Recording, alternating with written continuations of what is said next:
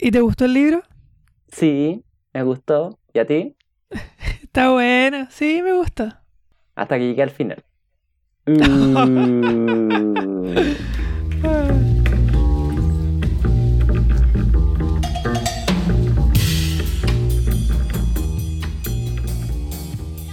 Ya, entonces, bienvenidos a otro capítulo de... El Club de los Libritos. Todavía no, no hemos practicado mucho el comienzo. Hoy No, día, y o sea, me- dale, Me sigue dando risa un poquito el nombre. Es muy tierno, me da risa. pero está bien. po. Está bien, está bien.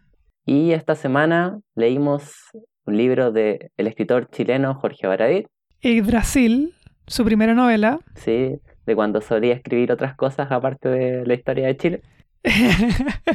no, pero parece que sigue es- eh, escribiendo ficción. ¿sí? Yo también tenía la idea de que ahora solo se dedicaba como a la divulgación histórica, Ujú. pero Y ser viendo su Twitter. página y ser funado en Twitter, eh, viendo su por defender a a un amigo funado más encima. Sí, pero por una cosa de como hace 10 años atrás. No, pero eh, que él como que defendió a un amigo ¿Mm? y por eso eh, gente se puso a investigar sus Twitter antiguos y como que sacaron de las Ah, profundidades esta funa. ya, Porque una ya. amiga de él era como amigo. En verdad no me sé bien la historia, así que quizás me estoy equivocando. Así igual Pero capaz era- que lo edito, así que filo. Ya. Ah, no, ¿verdad que Eh, tú vas era- a editar? po? Sí, verdad. ¿Estás Oh, seguro? que aprender ¿Yo lo puedo hacer?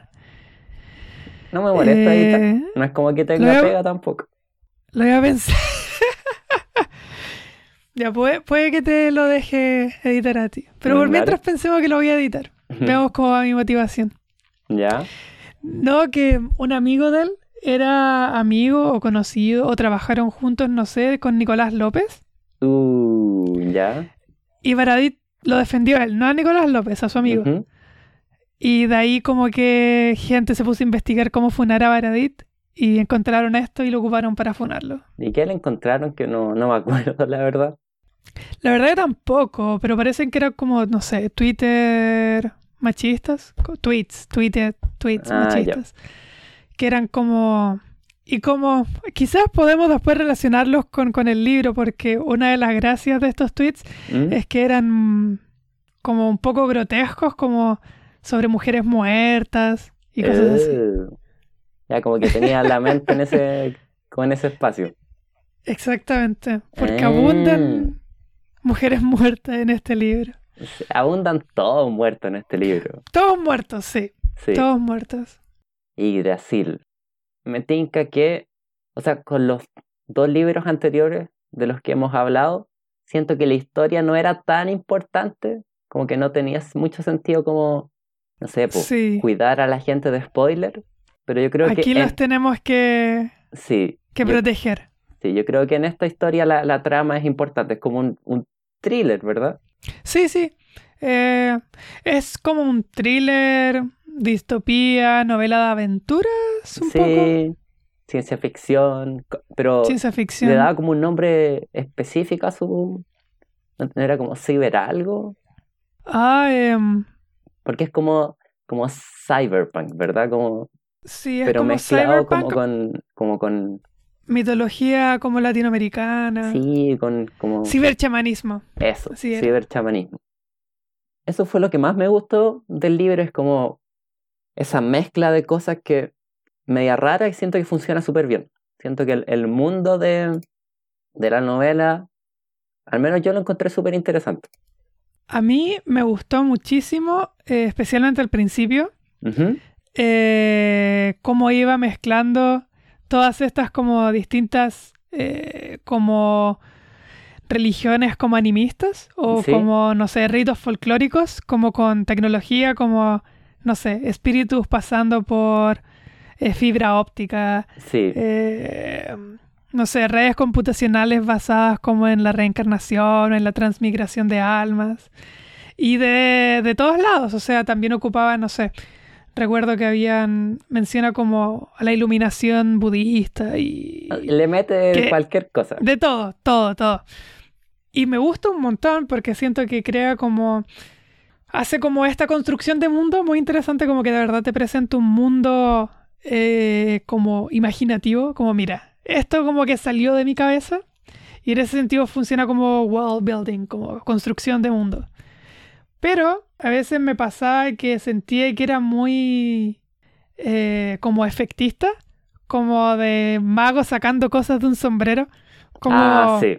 como eh, cosas que en verdad no sé si tenían una eh, relación o tenían, no sé, una estructura pensada detrás de este universo, sino que metamos palabras nomás, metamos palabras. Tuve la, misma eh, impresión. Sí.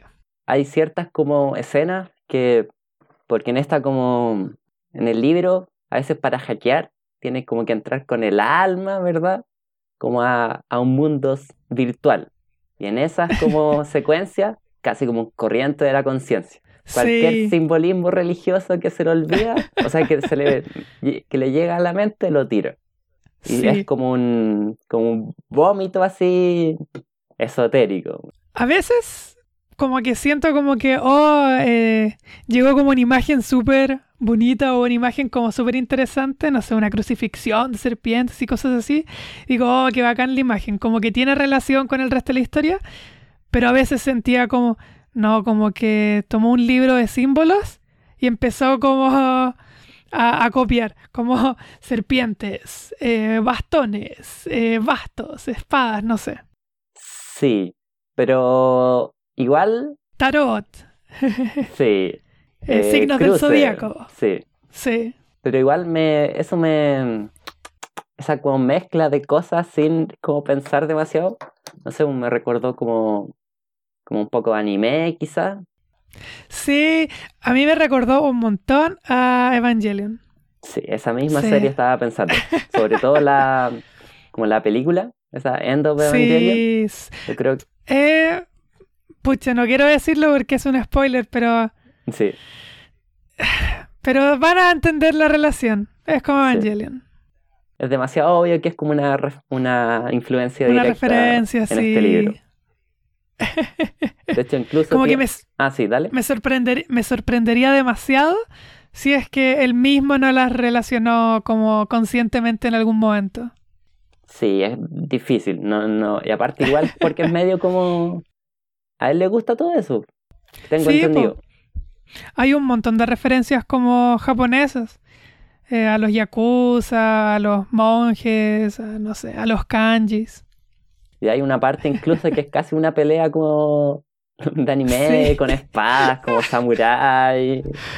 Oh, oh, pero esa parte es muy buena. No la del samurai.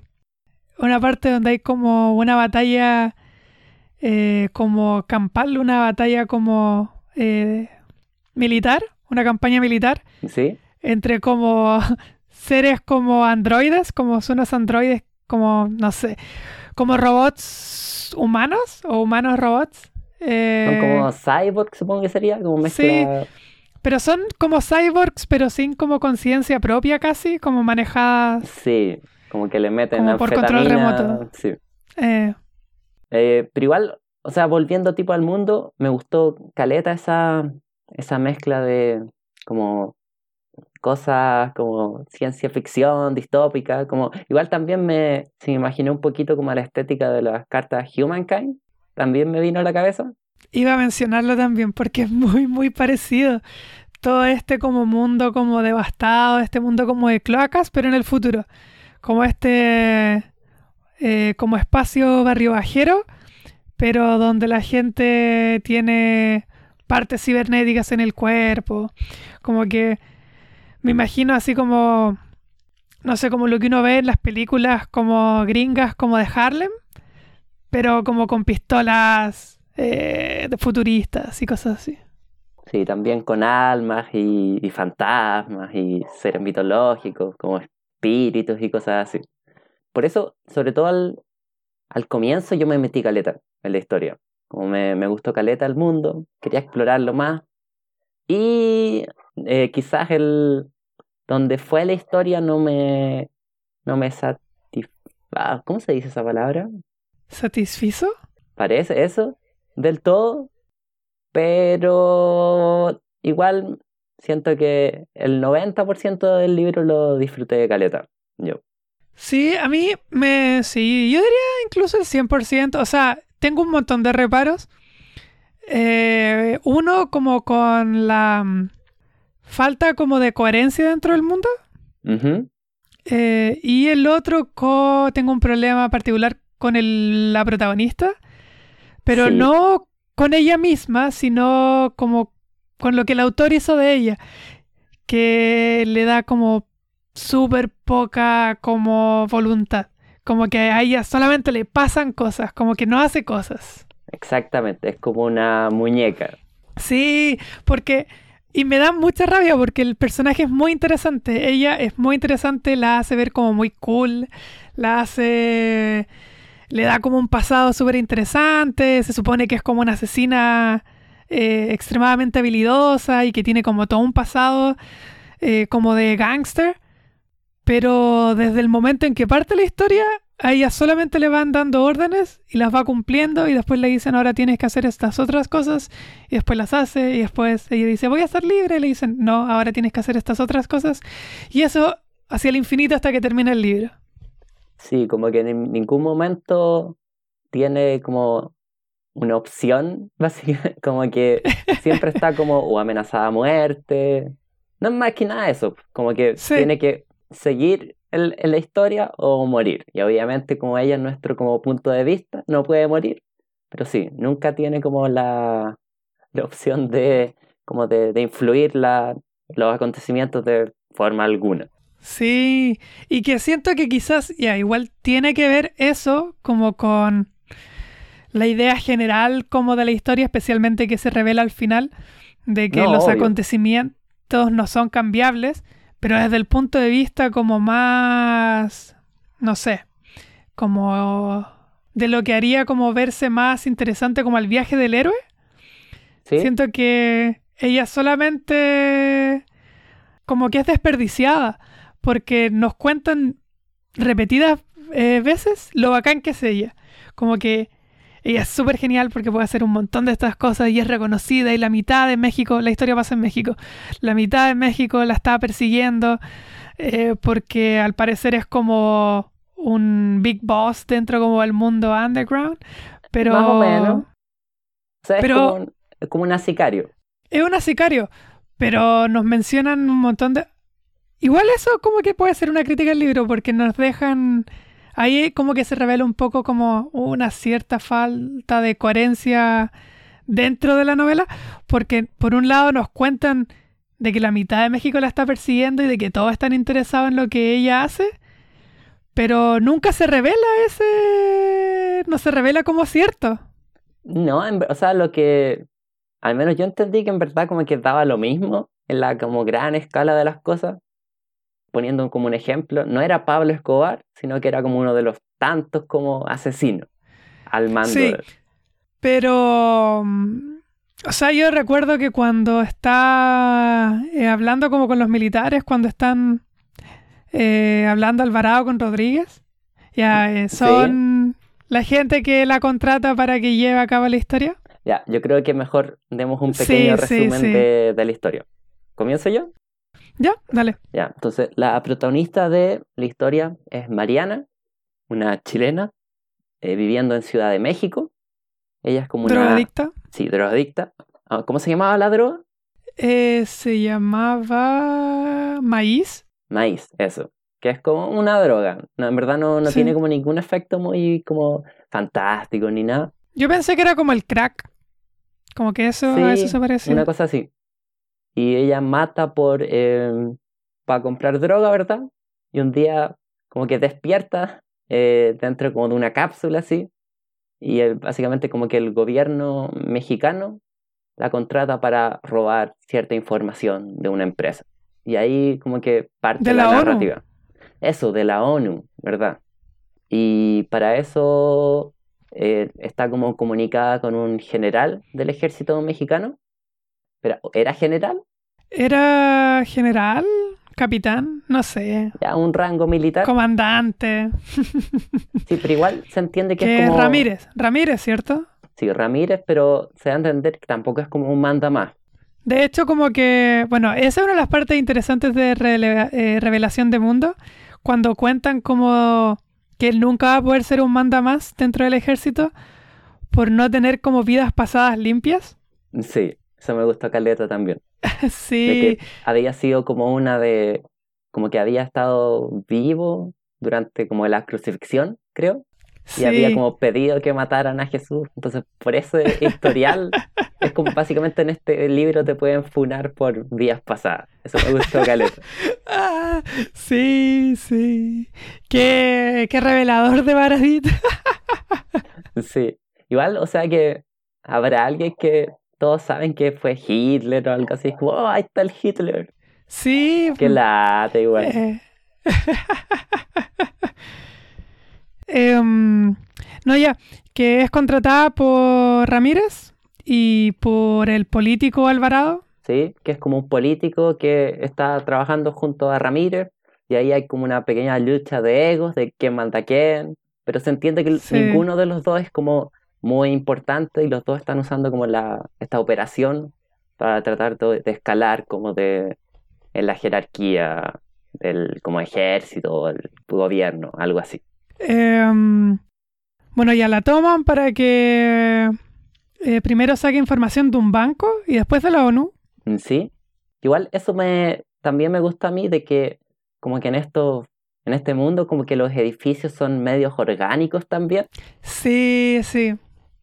Todo funciona, es que todo funciona como un cuerpo, como que el mundo corporal se transforma en la materialidad de todas las cosas, porque como lo importante de la identidad pasa a ser como el espíritu, como que el cuerpo se transforma solamente en, materia, como en cosas que puedes usar eh, para conseguir fines, pero independiente de ti mismo, como que tú no eres tu cuerpo. Como que mm, tu cuerpo es una herramienta que tú vas utilizando y eso se puede aplicar para utilizar cuerpos de personas como eh, engranajes dentro como de la ciudad. Sí, entonces para como hackear este edificio tiene básicamente como que meterse por el ano del edificio, una cosa así, por donde desecha como la información. Igual esa, esa escena me, me gustó, pero lo, la lata que me dio un poquito desde que al final como que es irrelevante casi.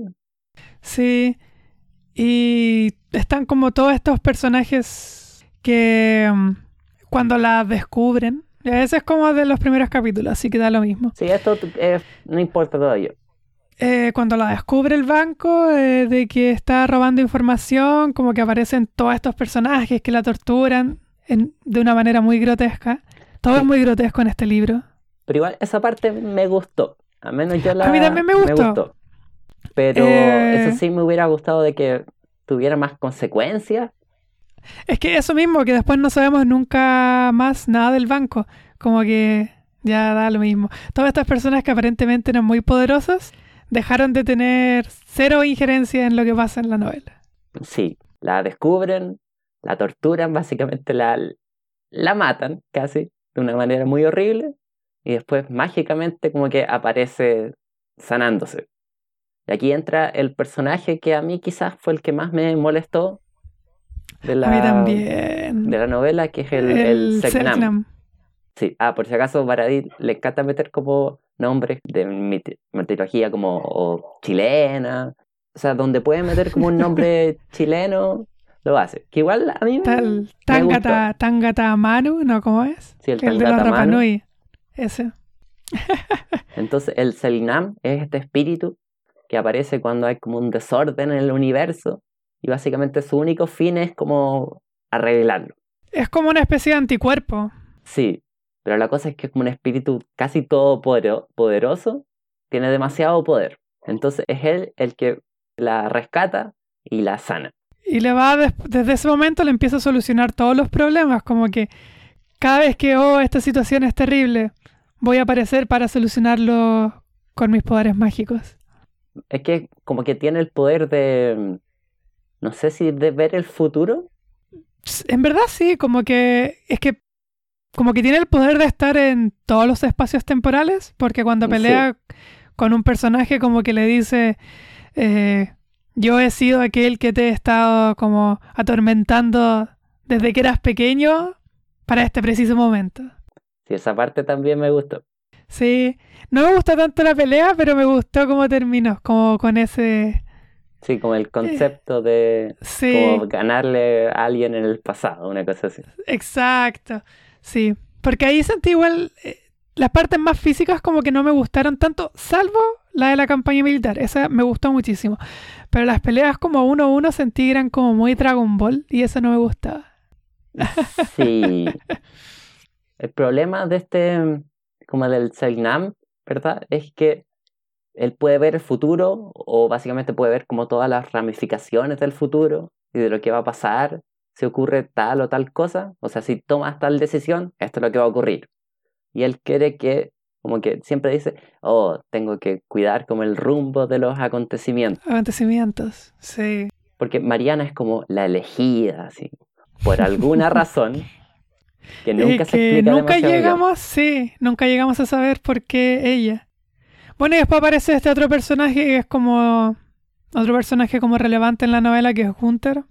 Ah, sí, que también poco después de que, o sea, ya entra al banco, la matan, la revive el Selknam, eh, de nuevo la contacta el, el gobierno mexicano, que tiene que infiltrarse en otra como eh, empresa, una empresa como slash país, que es la... no, pero primero es la ONU y después va a la Chrysler. Ah, me enredé. Entonces el banco, la ONU, La ONU. la Chrysler. Sí, exactamente. Sí, porque acuérdate que primero era el banco y después tenían que ir como a Cuba. Ah, ya, ya, ya, me acordé. Y se, sí. Y aparecían unas palomas. Esa parte me gustó. O unas gaviotas como con metralletas. Sí, que eran como kamikazes reencarnados, una cosa así. sí. Oh, eso, esa parte también me gustó. La de los, las gaviotas con metralletas. No, sí, el libro está lleno de pequeños detallitos súper buenos, pero es en las cosas quizá como media macro que, que se cae un poco, pero como el, siempre que le mete como un detalle como así como de reencarnación o de... Siento que funcionan súper bien. Y se nota mucho que funcionaría demasiado bien esto como una novela visual. Como una novela gráfica. Sí. O sea, con Eh, algunas ediciones obviamente, pero sí. sí. sí. Hay ciertas partes que es súper, eh, a pesar de que es un libro escrito, que es súper visual. De hecho, que siento Sí. que hay algunos como detalles que solo están para como meterte como en la imaginación, como que no tienen mucho sentido, pero están para crear como atmósfera. Eh, Ah, sí, hablemos de, de Gunther, ¿verdad? Que es como el otro ah, ya, Gunther. Gunther. Entonces, Eh, ya. ah, eh, descríbelo tú. Ah, ya. Bueno, en verdad es como un soldado nazi eh, que muere en la Segunda Guerra Mundial y su espíritu queda como atrapado entre los dos mundos, como que no logra reencarnarse, pero es un fantasma básicamente. Es un alma en pena y es, este los, estas almas en penas como que el gobierno los utiliza como para comunicarse telepáticamente como con sus agentes o sus soldados. Entonces como que le asignan a Gunther a Mariana, que se mete como en su cabeza, como que viven dentro del mismo cuerpo por mucho rato y él es como la conexión entre el, el ejército, como donde está la base de la operación, y, y ella que está cumpliendo la misión. Sí, está ahí como para hacer como, no sé, pues las eh, películas como de espías, está siempre ese en el computador, ¿verdad? Dándole instrucciones. Él, él es como el, como no sé, el operador así de, de Mariana, pero está como en Lo su conciencia. mucho mejor que lo que iba a decir recién. Iba a decir, Gunther es como el walkie-talkie de Mariana.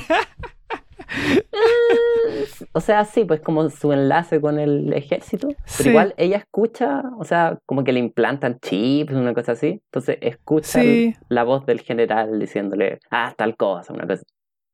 sí, Y, o sea, igual Gunther, em, o sea, acepta la misión, creo, para poder estar como, como hay almas tan desesperadas de, de estar así como flotando, como en el limbo, que aceptan misiones solo para poder existir un poquito, para como habitar Sí. un cuerpo. Y también porque le ofrecieron reencarnar si cumplía la misión bien. ¿Explicaron cómo, cómo funciona eso? Creo que no. Pero, o sea, creo que más o menos. Creo que en una parte dicen que le van a tener como un cuerpo sintético preparado. Ah, ya. Ya, eso no me acordaba muy bien. O también puede ser que... no sé, pues si van a ejecutar a alguien, podrían como meterle el eh. alma al cuerpo, no sé. Pero sí, como que iba a poder volver a la vida.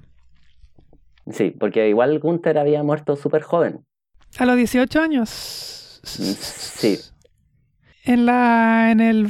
Em, en el frente este, peleando con los soviéticos. Sí.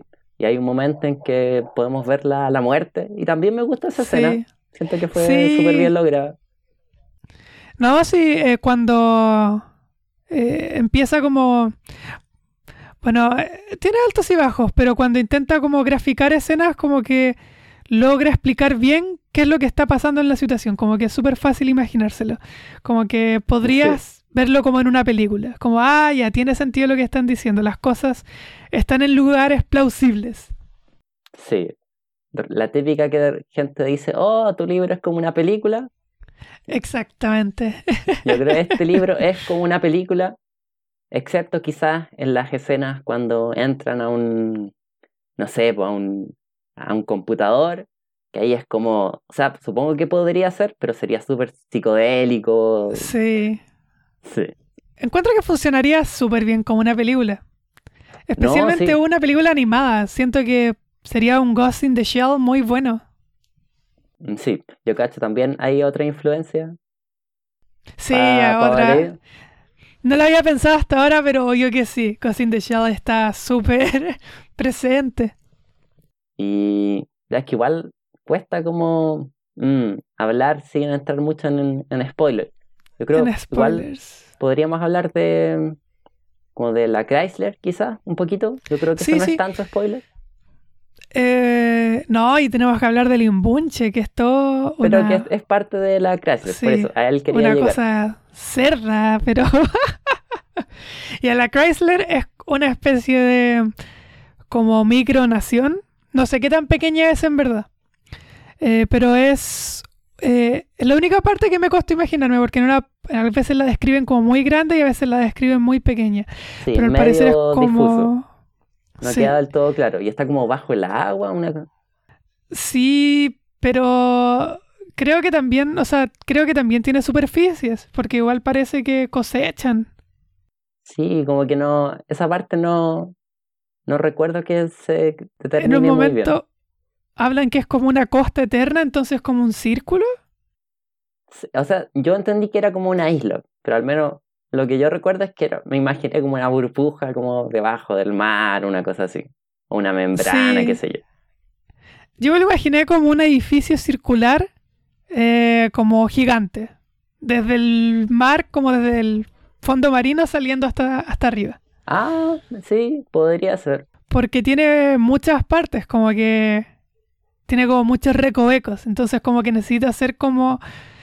Eh, ser como una estructura maciza, como a, gran escala. Ahora recordé que durante el ataque como que viajan en bote durante un... Sí. Entonces tiene que ser como sobre la superficie, porque, o sea, hay, o sea que hay un mar interno. Sí, sí, sí, en un momento dicen que tiene que haber, que hay como una costa, entonces, porque acuérdate que en una parte dicen que hay como un círculo, pero que... Um, no logran tocar el borde porque hay personas como crucificadas entre medio. Ah, ya no me acordaba de, eso. Sí, pero es como una empresa país. Sí. una empresa que es como, es como si Google y Amazon y Microsoft como que dijeran vamos a hacer un país y se fueran todos como al medio del mar a construirlo. Sí, pero no es una empresa limpia es como un campo de concentración casi. Como Amazon y Google. sí, pero no estoy pensando que, o sea, que las partes que podemos ver no son las de los como empresarios. ¿Qué es lo que hacen? Claro. Sino de los trabajadores, supongo. de hecho, está como... qué es lo que hacen. Sí. De hecho, está dividido como el control como en sindicatos, pero explican muy bien que estos sindicatos como que no están para nada como para proteger los derechos de los trabajadores, sino que son como fuerzas de poder nomás dentro, son como eh, facciones dentro como de los partidos políticos de, de este país empresa. Sí, que está controlada por el directorio, que es, como grupo entre las sombras que es el que toma todas las decisiones, y hay diferentes sectores. ¿Cuál era el sector en que ocurre? O sea, que el ¿14? ¿14 creo? El 14. Eh, y se entiende que todos estos sindicatos están para, como que su rol es pelearse entre ellos y darle a la gente como la ilusión de que tienen algo de poder. De hecho, esa parte también me gustó mucho como de que, oh, ya sí, calza el formato. Cuando uno lee como estos formatos como de géneros y siempre, a veces calzan, a veces no, como con las obras mismas, como, oh, calza como distopía, perfecto. Porque es eh, calcado de la idea de 1984 de estos países que hacen como que pelean y que a veces ganan y que a veces pierden y que están en alianzas distintas. Ah, sí, pero al final a todos les conviene, como que todos están del mismo lado. Es como una, una pantomima. Oh, buena palabra, me tiro. Buena palabra, una pantomima. y en verdad es como un centro eh, de trabajo, a pesar de que, como dices tú, no sabemos bien qué es lo que hacen específicamente los trabajadores, eh, salvo que ser utilizados como máquinas de batalla, porque es lo que más vemos. Eh, al parecer trabajan como si fuera una mina de carbón china, como porque dicen en un momento que todos mueren como a los 30 años. O sea, las condiciones no son muy buenas, todo me dio la impresión sucio, negro, contaminado como, no, sino, es una distopía pura. Y contaminado no solamente como con basura, sino que como con restos humanos, con gente desmembrada. Sí, porque ahí yo creo que deberíamos hablar del imbunche. El imbunche. Buen personaje. Gran personaje, gran personaje, buen villano. Ah, y que, bueno, después quiero hacer el link porque me recordó un montón a meridianos de sangre. Eh, ya, e, eso mismo estaba pensando, sí. Es, un villano parecido. Este como ya ser como que no puede ser más abominable, del que nunca sabemos bien qué es lo que quiere, qué es lo, lo que lo hace muy interesante.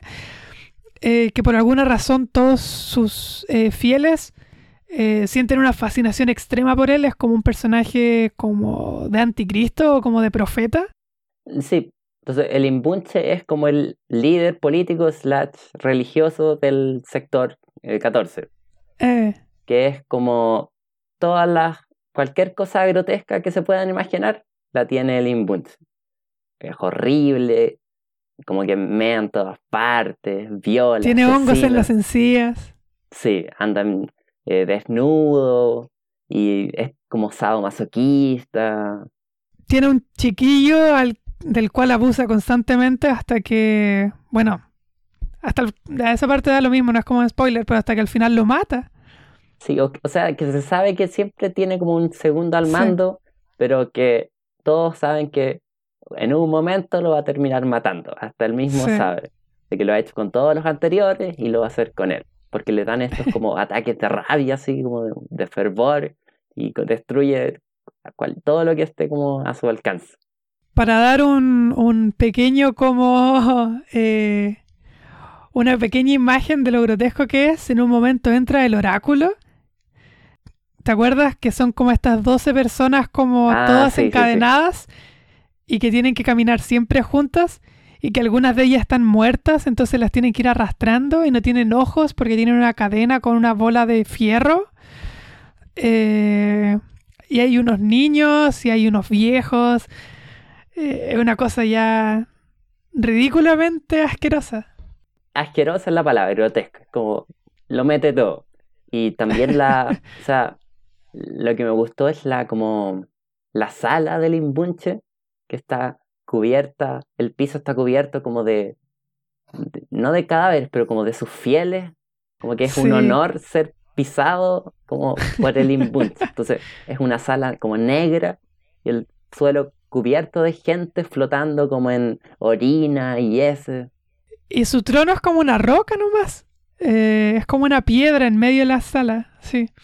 Y cuando él quiere, se pone a mear como un animal casi.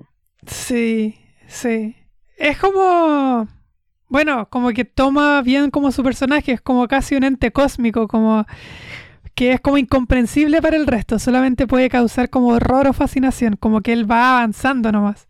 Y la gente o, o, o, o sufre espanto o, idolatría.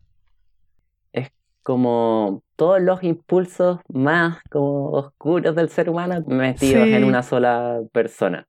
Pero igual en parte revela que no es tan como random todas sus acciones. Igual es como, o sea, como tiene algo de como intriga política y eso, no sé, y ahí estamos quizás metiéndonos más en spoiler de que eh, siento que... Se parece... Ah, dale. En distinto...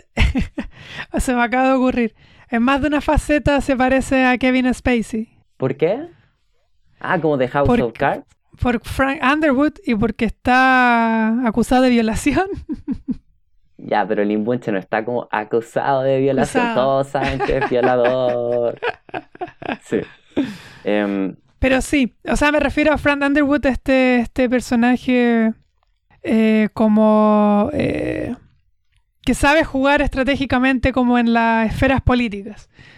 Sí, pero igual él como que aparte siendo el líder del lugar, tampoco es como no necesita mantener una faceta de como normal, ya todos saben que es un como o sea, un, lo que oculta es de que es más metódico de lo que parece.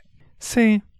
Eh, no, y que todo está, o sea, planificado, que él no hace las cosas absolutamente por impulsos, sino como que eh, espera conseguir ciertos efectos como con, con sus como estratagemas, como que sabe lo que está haciendo, o sea, eh, va cuando... Pucha, es que no quiero dar spoiler, por eso estoy divagando tanto. No sé qué tanto debo decir.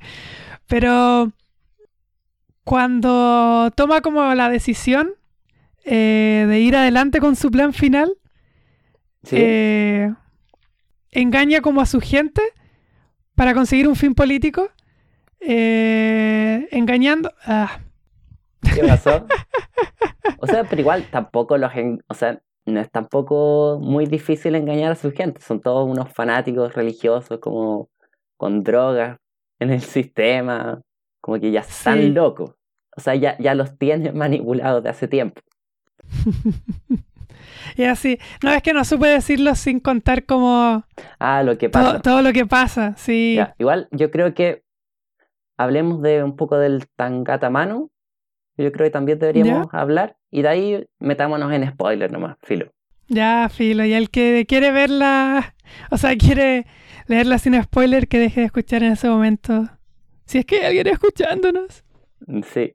El último personaje como quizás importante es el Tangatamano, que es otra entidad como espiritual, así como casi Dios, que es como el... Un satélite. Es como... Sí. Va girando como alrededor de la Tierra para que no se salga de su órbita, una cosa muy extraña. Sí, es como el espíritu como encargado de la Tierra, una cosa así. Sí. Que también va interviniendo en, en los acontecimientos del, de la novela. Y no se sabe muy bien cómo para qué lado juega. Y el único como que tiene relación con él es como Selknam. Entonces como que quedamos súper eh, en la oscuridad porque los dos son los personajes de los cuales no sabemos qué es lo que realmente quieren. Y los dos son todopoderosos. Sí. O ultrapoderosos, sí. Ah, estoy tratando de recordarme si nos olvidamos algo más. Eh, no, porque después ya es como el final. Es igual la novela es cortita. Van al banco, van a la ONU, y después llegan a mm, llegan a Chrysler. Y, ahí ocurre todo el desenlace. Ya, pasemos a, a spoiler nomás. Entonces, si la quieren leer, dejen de escuchar. O léansela y después vuelvan y terminen el, el podcast. Nadie va a hacer eso. No. Ya, entonces, ¿de qué quieres hablar primero? Ya, eh, que lo que yo quería decir era que eh, cuando él da la Guerra Santa, que es como esta mm, eh, batalla que sabe que va a perder, él lo hace con una intención política, una intención como de negociar, como que voy a conseguir este objeto que es eh, lo que nadie sabe en el fondo que es realmente hasta el final, que es lo que todos buscan, que es como una tecnología nueva. Eh, oh, de eso no hablamos. Oh, ¿qué, hacemos? hagamos como que, que nos acordamos y de ahí volvemos a la parte de, de spoiler, ¿ya? Ya. Ya, sí. Ah, verdad, me acabo de acordar. no, esto ah. lo editamos un poquito. Que eh, antes de entrar spoilers, tenemos que explicar también cuál es como la, la motivación de toda la novela, Igual importante. ¿eh? Sí. Lo que busca el, eh, gobierno mexicano y todo eso es una cierta tecnología porque se descubre o no sé si lo muestran como literalmente que alguien está haciendo experimentos como para separar como el, el alma del, del cuerpo humano y para intervenir como el proceso de reencarnación, como que se pierda el alma, o sea, que la persona eh, sea separada de su alma y no intente, ni se transforme en fantasma, ni intente llegar a otro cuerpo. Sí, como para capturar y almacenar como alma, una cosa así. Sí. Eh, y esta tecnología los tiene como loco a todos, como que el gobierno mexicano lo quiere, esa es la gracia de que Selknam esté presente y es lo que Chrysler tiene, pues sí. Eso se sabe en la, en la novela. Si por eso van para allá a buscarla. Sí, eso es como la, el, el, gatillante, ¿verdad? De, de la acción en, en, la historia. Sí. y buscar información sobre eso y lentamente como descubrir para qué la persona o la organización que está realizando estos experimentos lo está realizando, ¿verdad? Entonces, entremos ahora en spoiler. Ya, ahora sí, ahora sí vamos a hablar con, todo. Dale. ya. Em, se me olvidó en qué parte estábamos. Bueno, que tiene como esta guerra santa en el que todos, el imbunche declara esta guerra santa contra Chrysler, pero él sabe que la va a perder y sus generales saben que la van a perder. Los más fanáticos creen que la van a ganar, pero no les importaría morir, morir eh, intentándolo. Eh, pero todo es un estratagema político, como que él nunca intenta ganar, sino que su plan era conseguir algo, conseguir esta tecnología para poder negociar y ser como de alguna forma un agente de poder más allá de su posición actual en el directorio. Ni siquiera intenta como tomarse todo Chrysler porque es como bastante consciente de sus posibilidades, como que sabe que no es todopoderoso y sabe que tiene que ir jugando como dentro del mundo político, como que si consigue algo que ellos quieren y que no se lo pueden quitar, eh, o que él podría de alguna manera desbaratar contando los secretos a otros gobiernos, eh, tiene como poder de negociación. Entonces el juego de poder se vuelve más complejo. Sí, como que va a sacrificar a miles de personas para conseguir un ascenso. Eso es como lo que quiere el, el input. Exactamente, es como solo influencias políticas. Sí. Igual ahí como que estoy un poquito en desacuerdo cuando tú dices que es como un genio político, porque él sabe que hay una tecnología, ¿verdad? Pero no tiene idea qué es. Como que hace planes, pero tampoco los hace a muy largo plazo. Pero como que, ¿por qué digo que es como un genio político? Porque se va dando cuenta eh, qué cosas son importantes y toma las decisiones políticas para que pueda usar, usar eso a su favor. Por ejemplo, cuando descubre que hablan de Mariana, eh, la empieza a buscar. Como que descubre con sus espías de que el directorio está buscando a Mariana por alguna razón, él dice, ah, yo la tengo que conseguir primero. O cuando descubre que hay una nueva tecnología de la que no quieren dar información, es como, esto me puede dar eh, como algo para negociar, como traerme cosas a la mesa. Entonces siento que es genio político porque con las cosas que puede jugar, como que hace su juego bien. Ah, sí, sí. Entiende su posición, como que si no subiera, si no fuera un político más que un profeta, simplemente declararía la guerra santa y la perdería. No, sí, pero por eso digo que más que manipulador, es oportunista. Sí, sí, sí. Entonces, ya hablemos como del gran desenlace de la novela, ¿verdad? Entonces, ya, Mariana, después de todas estas como misiones que tuvo con el gobierno mexicano, se infiltra, ¿verdad?, en la Chrysler, y ahí la recibe el imbunche, y el plan final, porque descubren que el, como el gol de todo esto es una tecnología que se llama Yggdrasil, que nadie tiene muy claro al principio de qué se trata, pero después aprendemos que es como un plan secreto, porque está esta tecnología para como separar las almas del, como del cuerpo y también chupar todas las almas en vez de que se vayan como al más allá, de como implantarla como en, chips. Y el plan de la, del Yggdrasil, la idea es como unir todas las como conciencias humanas en una mega computadora, una cosa así. Y en ese sentido, ahí vemos como claramente la, relación con el final de Evangelion, que usa este plan de instrumentalización humana. Es casi el mismo lenguaje. Sí, solo que en vez de como eh. hacerse juguito a la gente, se transforman en microchips. Sí. Mm, pero ahí, ¿cómo lo iban a hacer de... ¿Iban a matar a toda la gente? ¿O explican cómo les van a chupar el alma? Eh, no, la verdad no lo explican. Solamente dicen que al principio, supongo que las van a ir matando porque las primeras personas que utilizan en la máquina son los fanáticos religiosos justamente porque tienen un tipo de alma como de alta densidad o como de... Es como un material bueno para hacer los computadores. ¿Mm? Entonces, como que ahí tienen que ir capturando almas.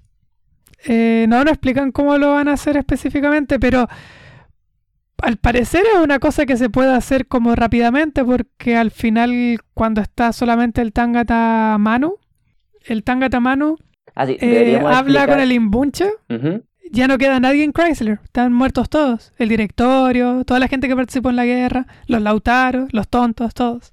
Yo creo deberíamos explicar un poco todo eso. Entonces, ya el gran plan sabemos que Mariana como que hackea la Chrysler, ¿verdad? Y descubre que ella es como la clave por alguna razón. Igual esa escena me, me gustó, fue como exposición súper descarada, pero, pero me gustó. Entonces el plan es Talin Bunche, que tiene este ejército como, tiene dos partes, como gente normal, ¿verdad? Como que los drogan y se vuelven locos, y están como estos cuerpos como controlados por control remoto, una cosa así. Sí, sí, es como gente jugando Play, es como personajes de Street Fighter. Sí, pero es como, creo que es como una persona que los controla a todos, una cosa así. Sí, exactamente. Sí, porque dice que funciona como, funciona como cartúmenes. Entonces, es como que todos funcionan como si fueran un solo ente. Entonces funcionan en estupenda como coordinación. Sí, entonces se llaman los tontos, esos como controlados. Sí. Sí. Entonces el plan es como que van a hacer, que van a atacar como el edificio del directorio, ¿verdad? Que son como los malos, así. Pero es una distracción para que Mariana con el Segnam, ¿verdad? Se introduzcan como en el Yggdrasil, que son como túneles y cosas así y como de repente sales como un palacio y hay como... el, el Palacio de Versalles. Sí, hay como vacas con gente metidas como en, en el ano. Igual ahí me recordó un poquito como, como esa, ¿cómo se llama ese, esa pintura, el Jardín de las Delicias? Iba a decir eh, exactamente lo mismo, es como eso. Sí, que es como cosas grotescas sin como un sentido claro. Eso y como Dante y los distintos como pisos del infierno. Y ahí la misión de Mariana, ¿verdad? Es como robar el como corazón, cerebro, como el núcleo de, del Yggdrasil. Que se llama como Graal, creo. Ah, el, creo que se llama Graal. El Graal, sí. Otra cosa religiosa. Sí, y que es obviamente una referencia al Grial. Mm, sí, entonces ese es el plan. Están estos ejércitos haciendo la distracción para que Mariana como que se infiltre y, y destruya como el Yggdrasil. Hablemos de los lautaros. Hola, bastante chistoso. Sí, entonces está el ejército del Imbunche, ¿verdad? Y el directorio los combate con los lautaros. Que son. que son una cosa. Son como una especie de ejército de elite, pero que son bestias. Son como puros seres como a dos metros, castrados, que en vez de manos son como jóvenes manos de tijera, tienen como unas katanas en las manos, como unos cuchillos de 30 centímetros, y que así como los tontos también al parecer están como manejados. y que son unas bestias. No sé si manejados, pero están como, como su único propósito es matar y matar y volverse locos. Sí, como que casi no tienen conciencia. Y son como gigantes, como golem, así. Y los tiran como a este... Y creo que después explotan. Ah, sí. Y, está, y tienen como bombas adentro, así que si un momento los empiezan a matar, explotan nomás. Están diseñados para matar, solo eso. Bueno, y estas son como con los que pelean los fanáticos religiosos también. Sí, y los hacen mierda, por si acaso. Cada vez que entra uno como a las barricadas, como que mueren 10 y después mueren 10 más cuando explota uno. Y los tipos están todo el rato pidiendo refuerzos y el imbunche les dice, sí, los vamos a mandar en 20 minutos y al final nunca les mandan nada y mueren todos. O sea, están para morir. Sí, Carne de cañón. me dio pena el general, el que... No me, acuerdo, no me acuerdo cómo se llama, pero el que estaba dando las órdenes desde como la sala, sala de operaciones, que estaba todo contento porque estaba, to- porque estaba todo funcionando perfectamente, pero no estaba el imbunche para verlo triunfar. Ah, sí, quería quedar bien con el imbunche. Oh. Eh, sí. Eso es lo que ocurre como en el campo de batalla, ¿verdad? Sí, Y ahí le mete su influencia como, como media japonesa en la batalla, quizás. sí. Pero esa parte, esa batalla sí, a mí sí me gustó, porque me la podía imaginar como una escena de guerra. No, sí. No, no estuvo Eh, mal. No. Y tiene sentido cuando ha- hacen explotar como los pasillos para que no puedan entrar y se preguntan eh, como que estos son como los pequeños como cosas que nos hacen ver como el futuro. Ujú. No es estrictamente un flash forward, pero es como, oh, no están viniendo, no están intentando ir a buscar el Yggdrasil, a pesar de que les tapamos como a la entrada y es obvio que vamos para allá. Ah, sí, porque creo que Mariana tenía como unos tantos minutos para entrar en el Yggdrasil antes de ser detectada, ¿verdad? Entonces, toda esa Sí. como ofensiva era para darles tiempo. En un momento se da cuenta de que, oh, el directorio no quiere, no está intentando detener a Mariana. Exactamente. Y bueno, ya pasa por todo este como caminos psicodélicos, pelea con ella misma. Sí, e- esa parte me, me gustó. Igual, quizás podría haberla explicado un poco más, pero sí, Sí, entran como a esta, no sé, como circuito de túneles y cosas como psicodélicas, biológicas, raras. Y llega Mariana como que a desbaratar el plan de la Chrysler, el director, lo que sea. Y descubrimos como que la última pieza del plan era ella. sí. Que ella era como el, el núcleo, ¿verdad? Que necesitaba la máquina como para, para funcionar. Bueno, ahí también se nos revela, pero en verdad ya lo sabíamos más o menos desde el principio, que Selknam eh, estaba ahí para detener que ella se que, que cumpliera como su papel de última pieza. O sea, el Selnam lo que quería era que el Yggdrasil fallara. Sí, pues, exacto. Sí. Eh, y todo el rato nos están contando, es que me refiero que todo el rato nos están contando que los Selknam tienen sus propias como misiones que no le cuentan a nadie, solamente están con nosotros cuando eh, nuestros como deseos están alineados y en cualquier momento él va a hacer algo distinto, lo repiten durante toda la novela hasta que al final pasa eso. No, sí, o sea, igual el Selnam nunca queda como, como bueno, pero Sí. igual Mariana entiende súper, y nosotros entendemos súper rápido de que, que la va a proteger hasta que la deje de necesitar.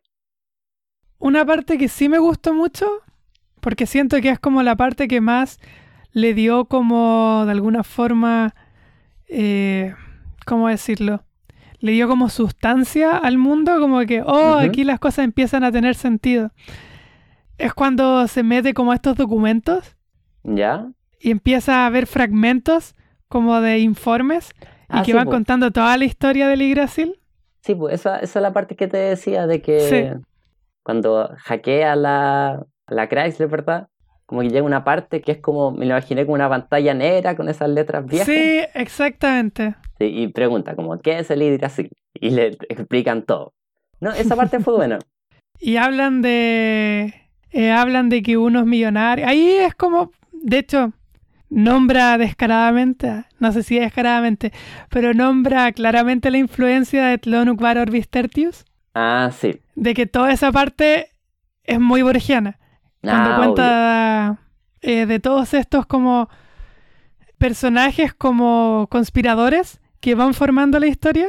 Y de cómo todo había estado planeado de alguna forma y que iba pasando en Chile, de que par- de que El Salvador Allende había estado en contra y por eso lo- se lo pitearon. Así que igual se, se entiende que el Yggdrasil como que se extiende por todo el mundo casi. Y Sí, que habían encontrado como una parte como en Chiloé, una cosa así. sí. Y que allí donde lo encontré es como, ¡ay, qué raro es esto! Y que como lo descubrió, por eso como que orquestaron el, el golpe. Que intentó como sacar el coro porque había cobre. Eh, eso, ¿verdad? Quería nacionalizar el cobre del Yggdrasil y por eso lo mata. Esa parte fue buena. Sí. Eh, Igual eh, deberíamos explicar que a lo largo del, del libro, de los capítulos, como, y también un detalle que me gustó, que los nombres de los capítulos eran casi parecidos como a la araucana. sí, a la Araucana tam- también pensé en, en... Ay, ¿cómo se llama? El de Camerón, de Boccaccio. Ah, también, sí. Pero están De que- escritos como en español antiguo. Están escritos en español antiguo y que son como un resumen de todo lo que va a pasar en el capítulo. Pero obviamente sin revelarte, ¿verdad?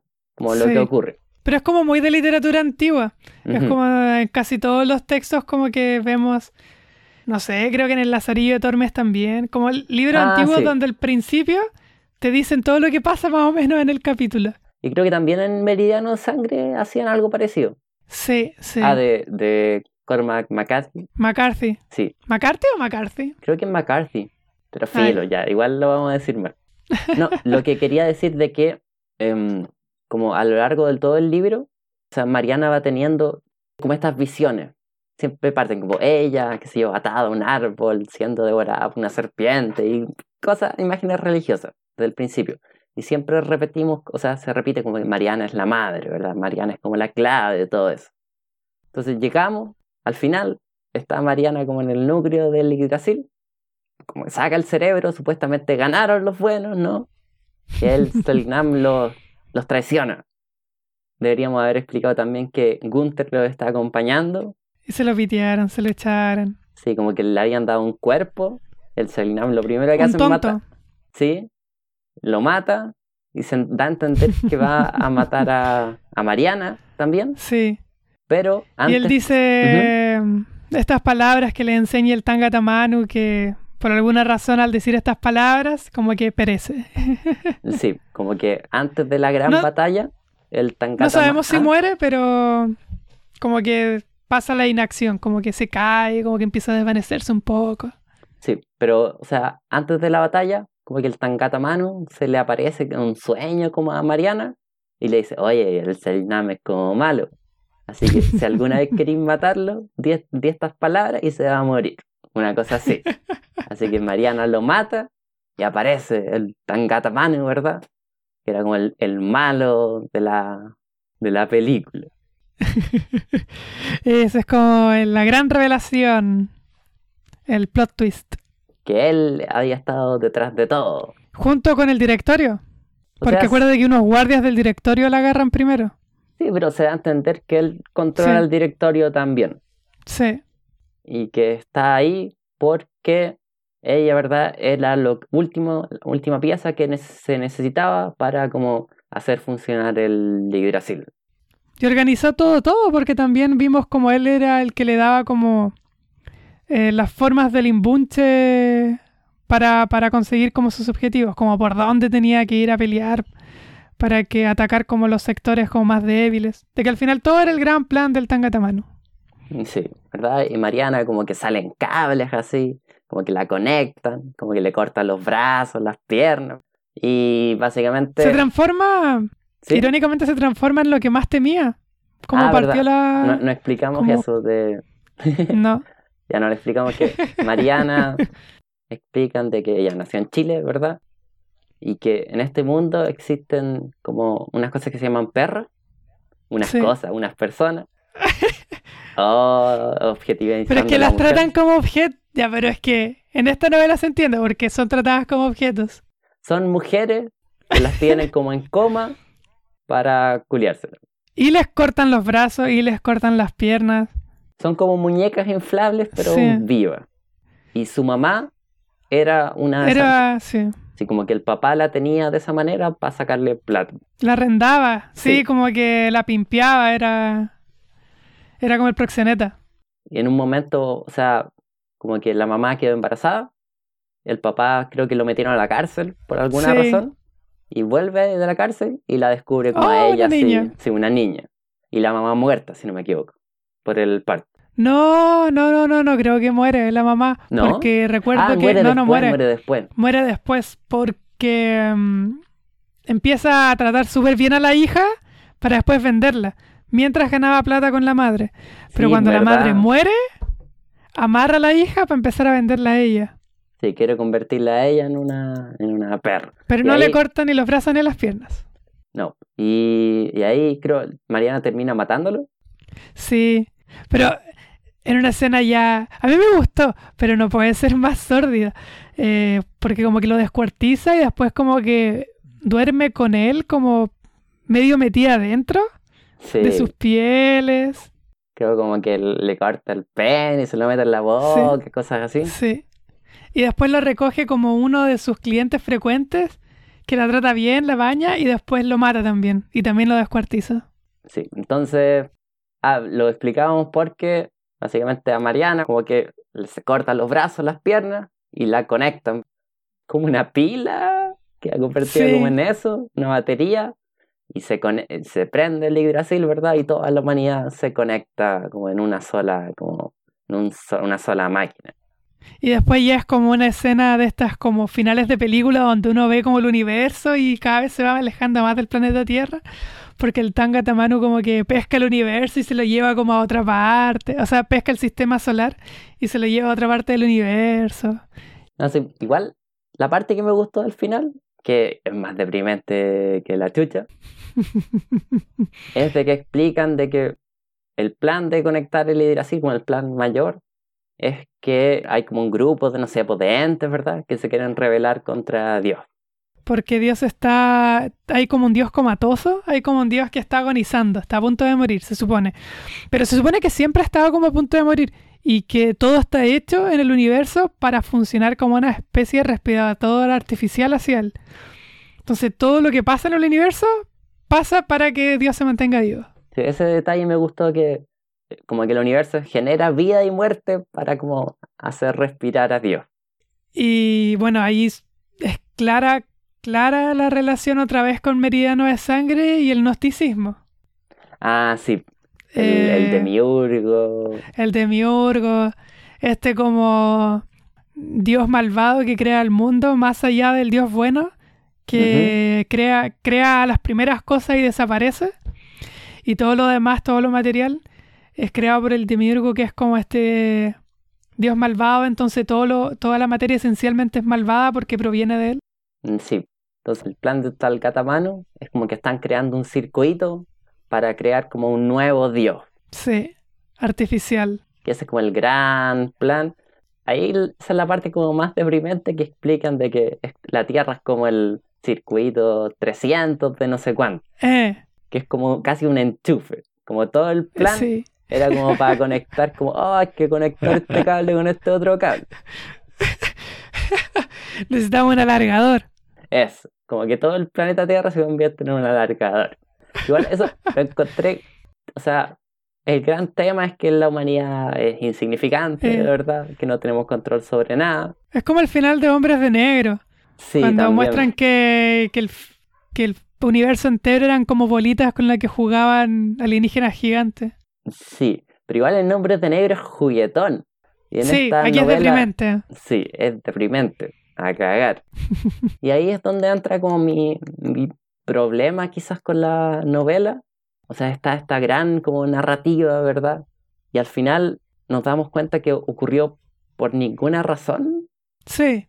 O sea, pero finalmente eso es lo que quiere dar a entender.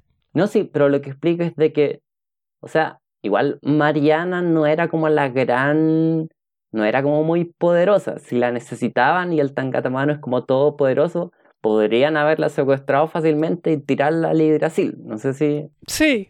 Pero probablemente quizás, o sea, la explicación que podrían dar es que necesitaban que su alma tuviera cierta codificación que solamente podía obtenerla si pasaba por todo lo que pasaba. Puede que sí, pero ¿explican eso?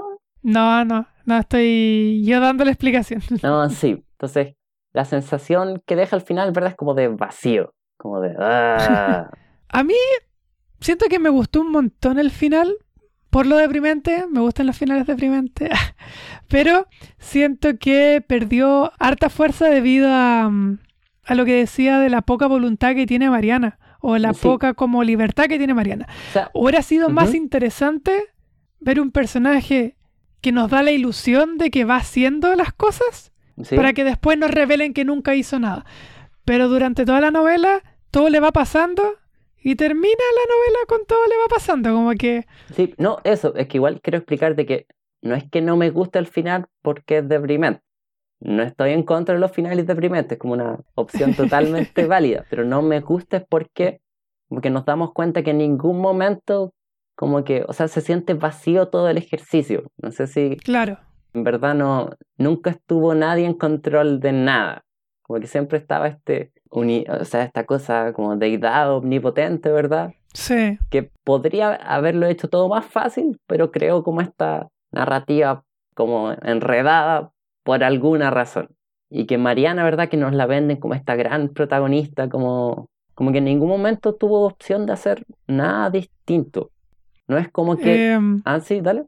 es que da la sensación que es como lo que probablemente Mariana sentía cada vez que cumplía una misión y después le decían ya, ahora tienes que hacer esta otra cosa. Eh, porque sí, sin ninguna respuesta real. Y cuando ella pedía explicaciones le decían porque es la forma en que tienen que suceder los acontecimientos o porque te vamos a matar si no lo haces. Como que siempre es como un bloque de cemento frente a la posibilidad de acción. Y siento que está bien como que si ese es como tu final, bacán que ese sea el efecto, pero siento que pierde mucha fuerza si es que durante toda la novela nunca tuviste opción.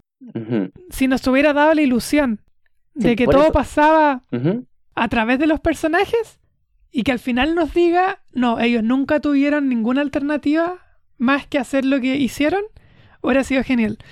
Pero siento que nos recuerdan constantemente que nunca tenían otra alternativa y entonces como es como un Deus ex máquina constante.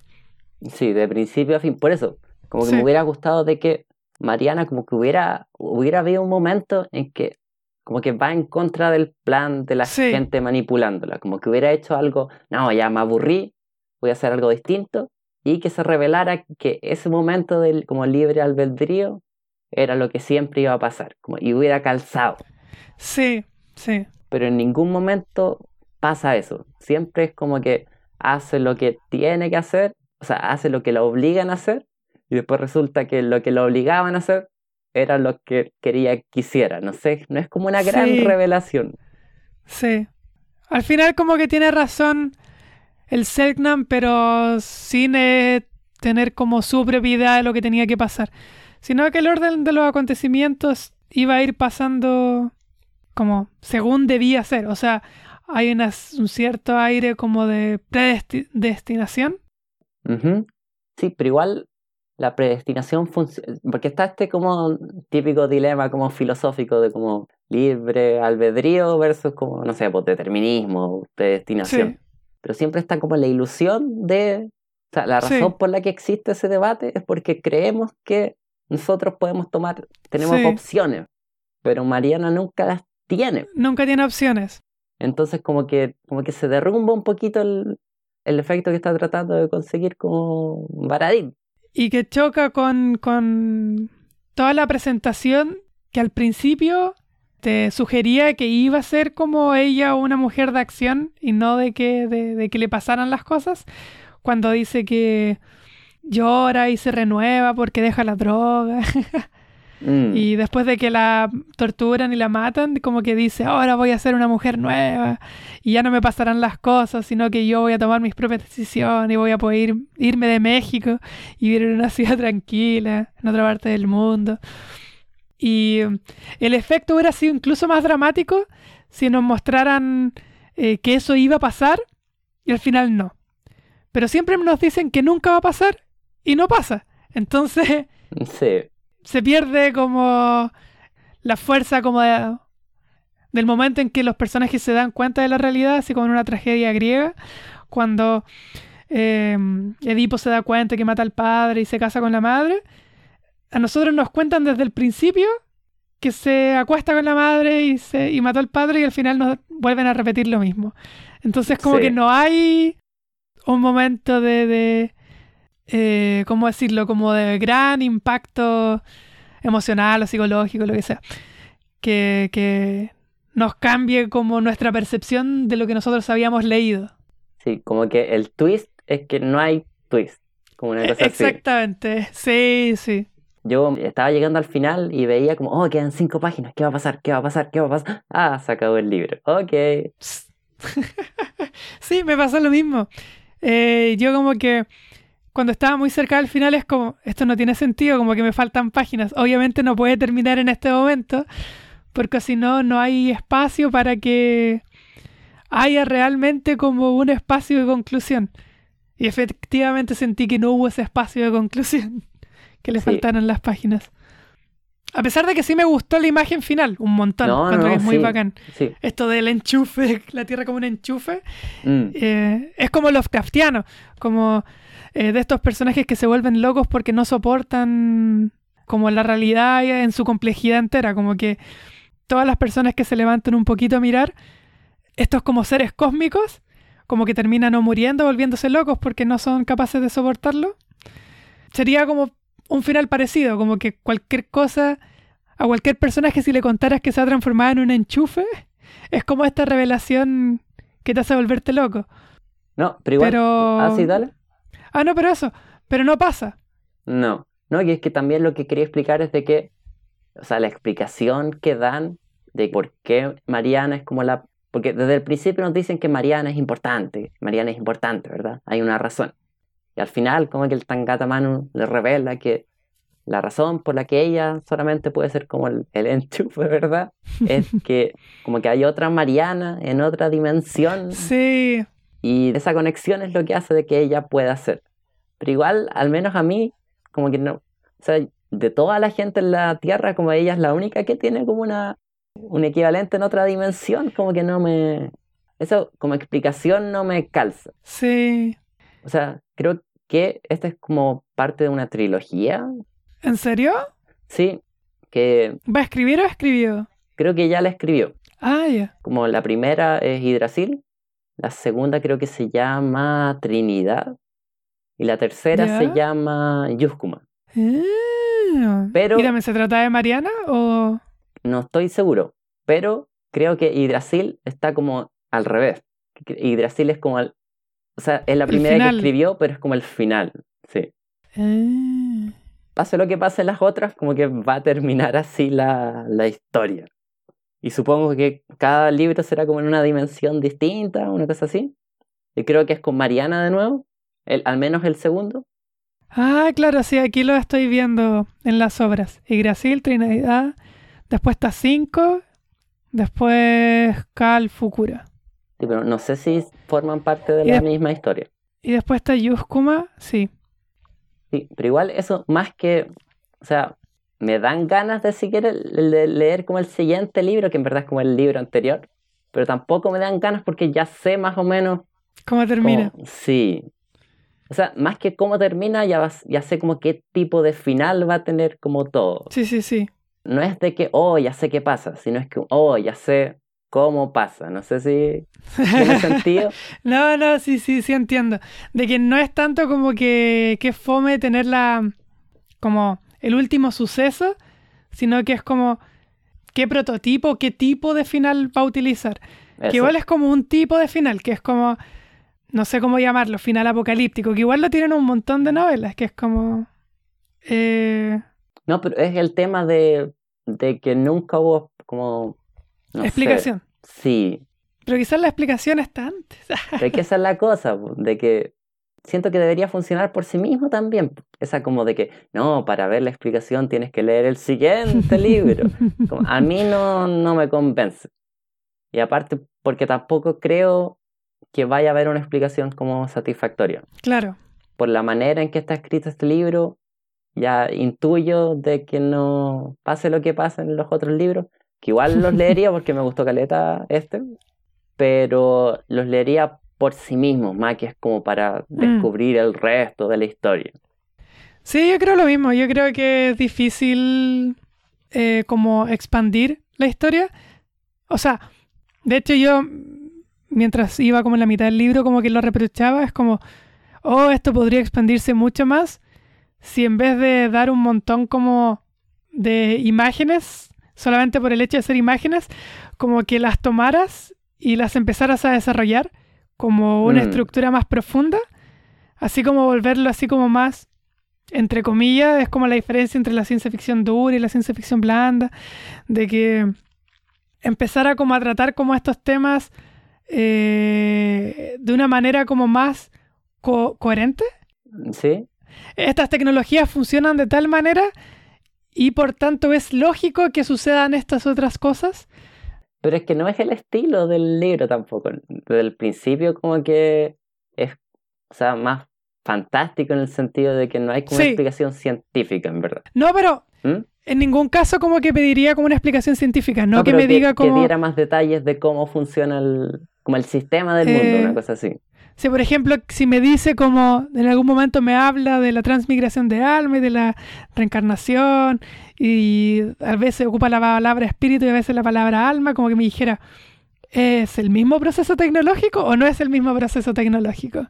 Como... No, sí, como que sugiere mucho, pero detalla poco. Exactamente. Pero es que igual yo creo que si él ya sabía que solo iba a pasar como un libro en este como mundo, ¿para qué se Eh. iba a dar la pega de como de, de detallar lo oculto? No, pero sí, Pero si va a ser una trilogía. sí, por eso está pensando como en lo macro, pero no como en, o sea, y también como que el estilo, sobre todo esas como secuencias o esos párrafos como de, de hackeo, suena casi como que lo escribió de corrido. Da esa impresión. Sí, sí, son como... Pero en esa parte a mí no me molesta, cuando No, son no, no. Cosas como parafernálicas, como así como de estar drogado en ácido, como Sí. que ahí me gustó un montón. Solamente me causaba ruido como que me molestaba un poquito cuando lo hablaba como más de manera científica, pero Ah, como que yo intentaba imaginarme el mundo, pero no entendía cómo funcionaba. Como con esa información como que no puedo comprender por qué este mundo funciona de tal manera. Ya, ya, ya, ya te caché. Si me vas a poner como eh, de que hay fantasmas, explícame un poco por qué, eh, qué pasa como con la materia energética de estos fantasmas, como que cómo interactúa con el resto. Sí, no, no se adentra mucho en lo que como que no le conviene, no sé cómo decir. Sí, es que, es que crea como imágenes súper buenas, como por ejemplo esto, lo del operario, Que yo me lo imaginaba así como en... ¿Cómo se llama esta película? Eh, esta película que es re buena, ¿Cuál? donde le matan, un, le matan un perrito y empieza a matar a todo el mundo. John Wick.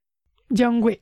Ya, súper rara la referencia, pero en John Wick hay una escena donde muestran a como todas estas eh, operarias, como de teléfonos antiguos. Ah, ya, ya, ya. Ya, como que ahí te presentó como un... eh, como que solamente me dio esa imagen, pero no entiendo cómo Sí. funciona nada más. No, sí, Pero es distinto porque John Wick es una película de acción, pues esto no. pero es que está escrito como una película en ese sentido.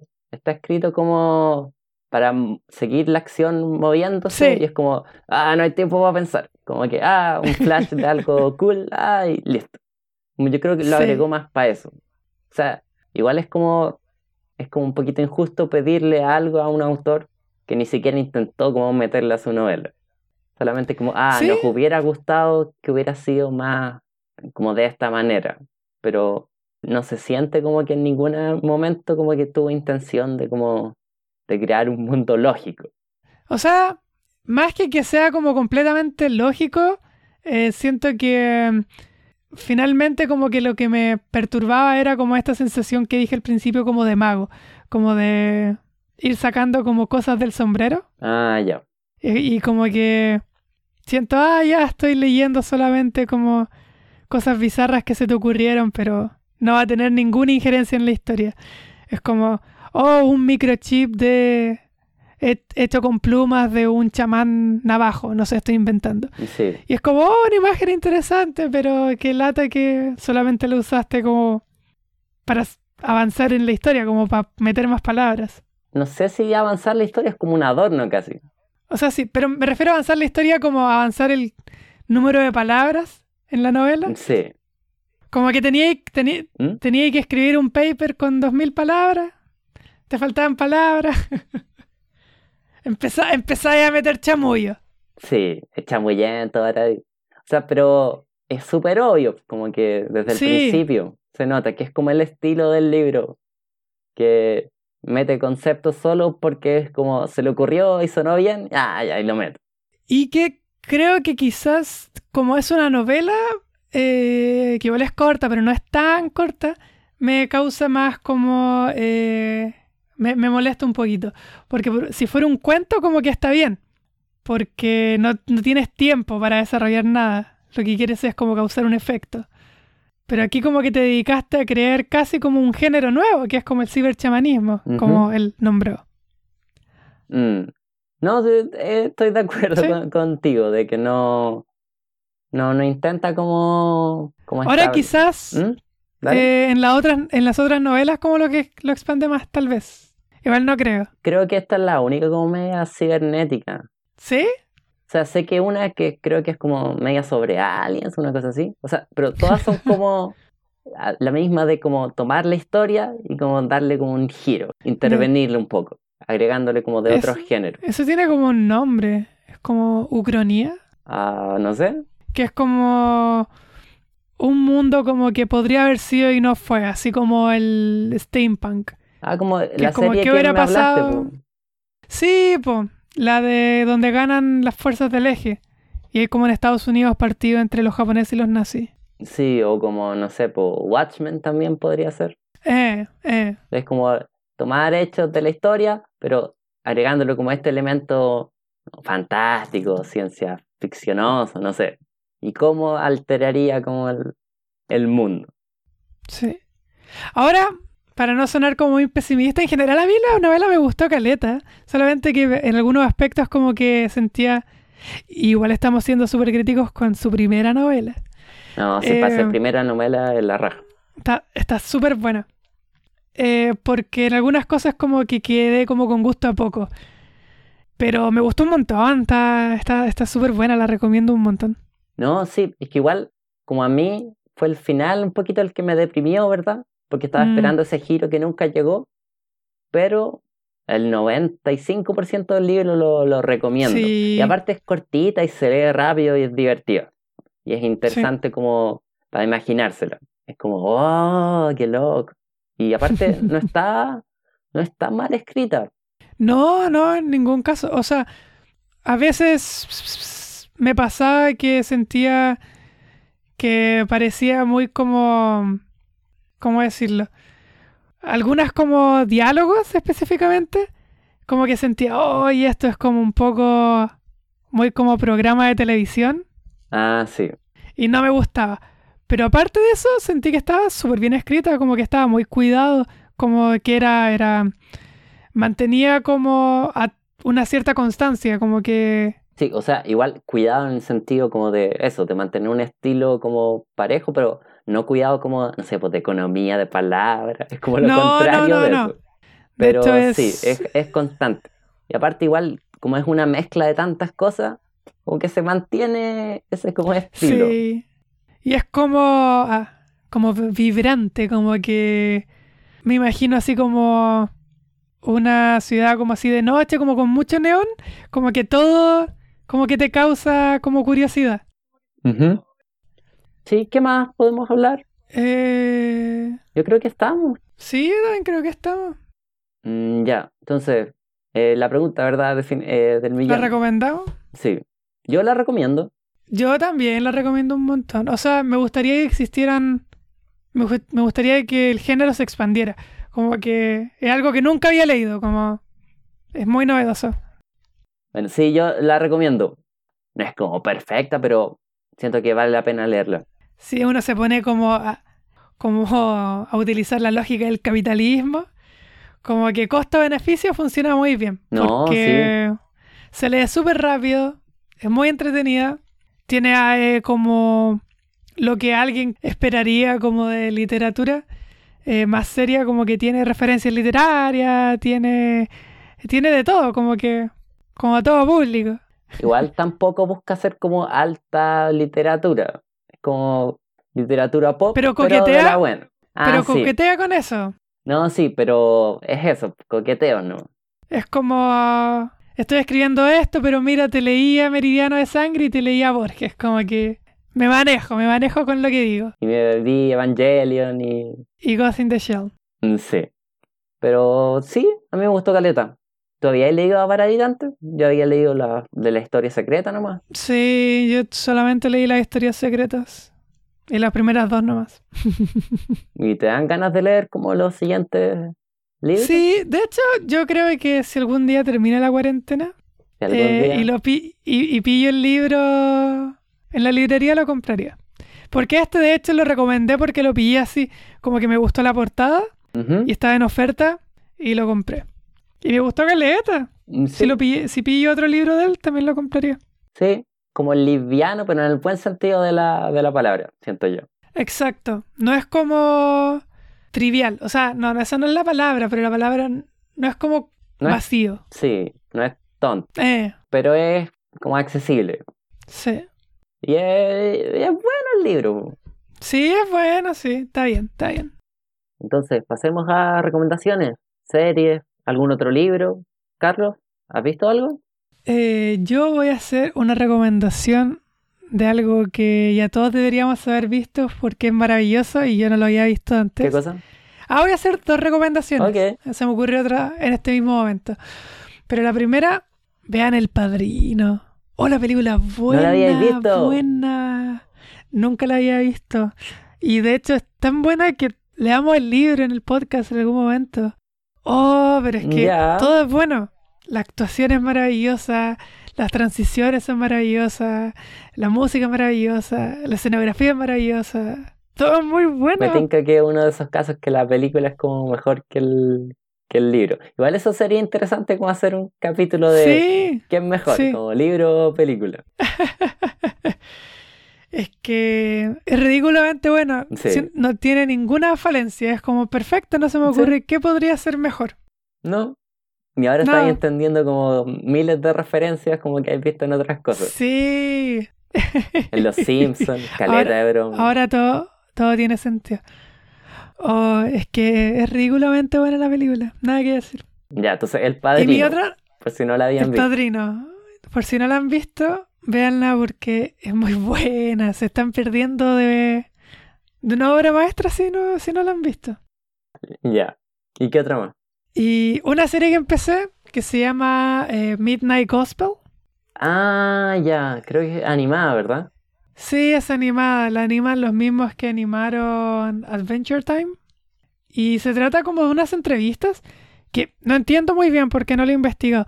Pero al parecer son como entrevistas reales en un programa que de verdad existió. Ya. eh, pero que aquí eh, las animaron y las animaciones son extremadamente psicodélicas. Se trata de un protagonista que es como un youtuber, pero del futuro. Como que Ya. eh, va entrevistando a personas eh, para su programa como del YouTube intergaláctico, pero que en verdad no es como otras galaxias, sino que se mete como un simulador de realidades y como que en esos mundos simulados se encuentra gente entretenida para entrevistar.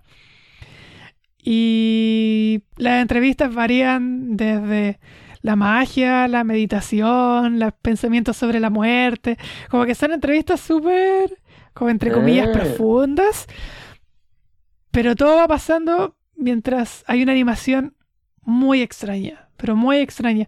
Onda, el primer capítulo entrevistan como a un alcalde de una ciudad que está siendo atacada por zombies. ya. Pero durante todo el capítulo, donde van matando zombies, o sea, van hablando mientras van con una escopeta disparando, Ya. arrancando, subiéndose a autos, van hablando de meditación y de cómo a veces antes se sentían muy enojados y que eh, el yo y el ego en verdad son una ilusión porque el observador no puede ser lo mismo que el observado, entonces ahí como que se demuestra como la ilusión de que uno tiene conocimiento de que es una identidad y que en verdad uno es como una red. Y todo esto lo conversan matando zombies. El segundo pasa en un matadero. Es, es muy, muy, muy extraño. Es muy interesante. Eso. ¿Cómo se llamaba de nuevo? Eh, Midnight Gospel, como la misa de medianoche o Ah. el, el sermón de medianoche. Ya. Ahora me voy a sen- sentir súper tonto con mi recomendación. que también es una serie ya. Es del año pasado, si no me equivoco. ¿Ya? Que no había tenido tiempo de recomendártela. Que es Watchmen. ¿La has visto? Eh, no he visto la serie, solo he visto la película. Ni siquiera he leído el cómics. Yo tampoco me he leído el cómic. O sea, encontré en YouTube que hay como un. que animaron como el cómic. Ah, O sea, es como las páginas del cómic, pero le pusieron los diálogos. sí, como que- sí. Ya, y eso. Yo me- también lo he visto. esa me Cuando la me da lata de ver cómics, Sí. hago eso.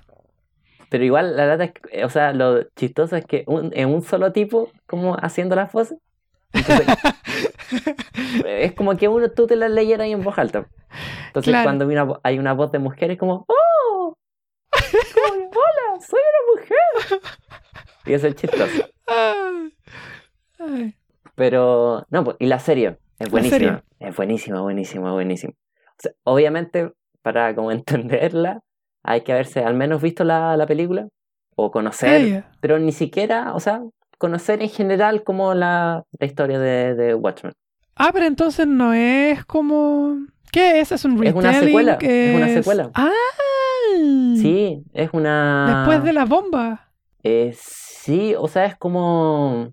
Es casi de que en el mundo de Watchmen, pero como el equivalente como del tiempo actual, una cosa así, Ya. como en 2000 no sé cuánto. Y diferentes Oh. protagonistas, se repiten algunos personajes, obvio, pero... ¿Quedan vivos algunos? Eh, sí, y los que mueren en Watchmen obviamente siguen muertos, Sí. pero sí, y es buenísima. En verdad es de esas series porque es una temporada nomás. Y es de esas series que son como perfectas de principio a fin. Ah, ya. ¿No va a que- tener segunda? A que yo sepa, no. Pero me tinca que si hubiera una segunda sería como personajes totalmente distintos. Como Eh, parecidas como tipo Fargo o... Ya le dieron su final necesario Sí, a cada personaje. sí. Y es, es buena, no sé cómo explicarlo. Ah, así que eso, véanla. Si es que, vela tú también. Ya la voy a ver. 10 capítulos nomás. Eh, pasa como en, en- creo que en, en Oklahoma, en Estados Unidos. ¿Ya? Entonces le meten como un poquito de... lo- la protagonista es como una policía. O sea, lo que pasa es de que hay- hubo una ley que prohibió como a los superhéroes. Ya. Y el mundo de la serie, como hace, no sé, unos 5 o 10 años, hubo como un ataque a los policías, como que mataron a hartos policías en una misma noche. Así que el Estado como que les permitió usar máscara. Entonces todos los policías son como enmascarados. Ah. Y los malos como de la, de la serie son como una especie de Ku Klux Klan, pero que usan máscaras de Rorschach. Oh, oh. Entonces le meten Suena un- muy sí, interesante. entonces como que hablan Era de... mi favorito él, de Watchmen. No, sí, pues, que se llama como, se pone como la séptima caballería, una cosa así. Que es el Ku Klux Klan, pero sí. que les Ah, gustó como esa imagen de... P- Pero el Ku Klux Klan así como... ¿De verdad? O sea, como antinegro. Sí, pues. Por eso, Ah, la, la protagonista es negra. Ah. Y, y la cosa es de que ella también como se convierte en una superhéroe. Pero es policía. Supuestamente está retirada, entre comillas, pero es una... trabaja con la policía y la serie parte, ¿verdad? Por como que la- esta séptima caballería, así como el Ku Klux Klan, que Mm. supuestamente ya había sido, había desaparecido, como que vuelve a atacar. Y ahí de a poquito se va mezclando como, porque el mismo pueblo hay como una empresa así, ah, que está haciendo como unos experimentos y ahí se van mezclando. Y entran personajes de la serie original, o sea, del, del cómic. También Ozymandias desapareció, pero aparece en la serie también. Aparece la, ¿cómo se llama? La Silk ah, Spectre, creo que era. La que era la polola del Doctor Manhattan. Ah, ya. Ella sale, pero obviamente más vieja. ¿La que se muere de cáncer? O sea, la que creyó que le daba cáncer. No, pues la otra, la, la que la reemplaza, Ah, ya. la nueva. La que es la hija del comediante. Ya. Sale Osimandia y haces un ligero spoiler, pero sí, se cacha el tiro. Es que es como un personaje que no le dicen el nombre, pero es un viejo, como súper Ah, inteligente, ya. que es como, ah, ya, es Osimandia. Eh, ¿Y qué otro más sale? Eso, fu. y obviamente salen como unos superhéroes nuevos, así, pero que trabajan en la policía, y es buenísimo. Y toca caleta de temas, como que igual habla caleta de, la, de raza, es como Ya. inevitable, así que es como en, un, en el sur de Estados Unidos con un Ku Klux Klan, pero es la raja, como visualmente, la historia, recomendable en todo sentido. Así que eso, vean Watchmen. Si es que le interesa. ¿Está dónde? ¿Dónde la podemos encontrar? Uh, o sea, es de HBO. Así que, Ah, ya. o sea, yo tengo BTR, tienen como una cosita de que se pueden ver series de HBO, pero existe esta cosita llamada Internet, y ahí yo cacho que la, la pueden encontrar. Existe esto llamado Pirate Bay Ajá. Sí. y Torrent. Sí. Y ahí tú seguís descargando cosas con torrent. A mí me da sustito. Ah, no, sí. Bajo un montón de cosas por Torrent. Oh, no. Oh, por favor, policía, no me investigue. Ha- Hace tiempo que no, no bajo nada yo. ¿No? No, pero las veo Pero por páginas que- como. Es que me gusta ver películas como en la máxima calidad, entonces Ah, ya. Dale. las tengo que bajar porque si las veo por internet se demoran en cargar o nunca, o a veces no la tienen en la máxima calidad. Ah, ya. Por eso, vean Watchmen, la máxima calidad que, que pueden encontrar. Buena. Es buenísimo. y para la próxima semana, o la próxima semana, el próximo mes, ¿verdad? ¿Qué libro vamos a leer? Vamos a leer, eh, como era en español, Rafael Lausanne, pero Medio eh, sol amarillo. mitad de un sol amarillo. Ya suena mejor tu traducción. No, pero es que ese es el, el nombre en español. Medio sol Ay, amarillo. De la Qué, escritora. ma- qué mala mi traducción. La que yo mitad. dije la, mit- la, la mitad del sol amarillo. Qué feo. Sí, de la escritora. ¿De qué país es? Nigeriana. Es nigeriana. ¿Se dicen nigerianos? Ah, ¿sí? Ya. De Chimamanda Ngozi Adichie. Sí. Ah, Digámosle Adichie. de. Adichie. Es que ese NG me complica. No sé cómo. Ngo, Ngozi. No sé. Entonces, de ahí vamos a tener que cachar la, cómo, cómo se pronuncia. Para el capítulo de ella, vamos Chimamanda. a... Sí. Chimamanda. Igual es chistoso. ¿El nombre? Oh, Sí, Chimamanda. Qué racista, Pero debe Carlos. ser, pero debe ser chistoso Chimamanda. Sí, es chistoso. Ya. Entonces, ese es el libro que vamos a leer. Eso sí, puede que haya un capítulo entre medio de otra cosa, porque es una novela igual larga en comparación con lo que hemos leído hasta el momento. Sí. Así que puede que tengamos algo especial para las cinco personas que van a seguir este podcast. Que van a ser las mismas personas que van a aparecer en esos capítulos. Sí, así que eso. ¡Woo! Ah, gracias por escucharnos. Esto fue el Club de los Libritos. Esto fue el Club de los Libritos.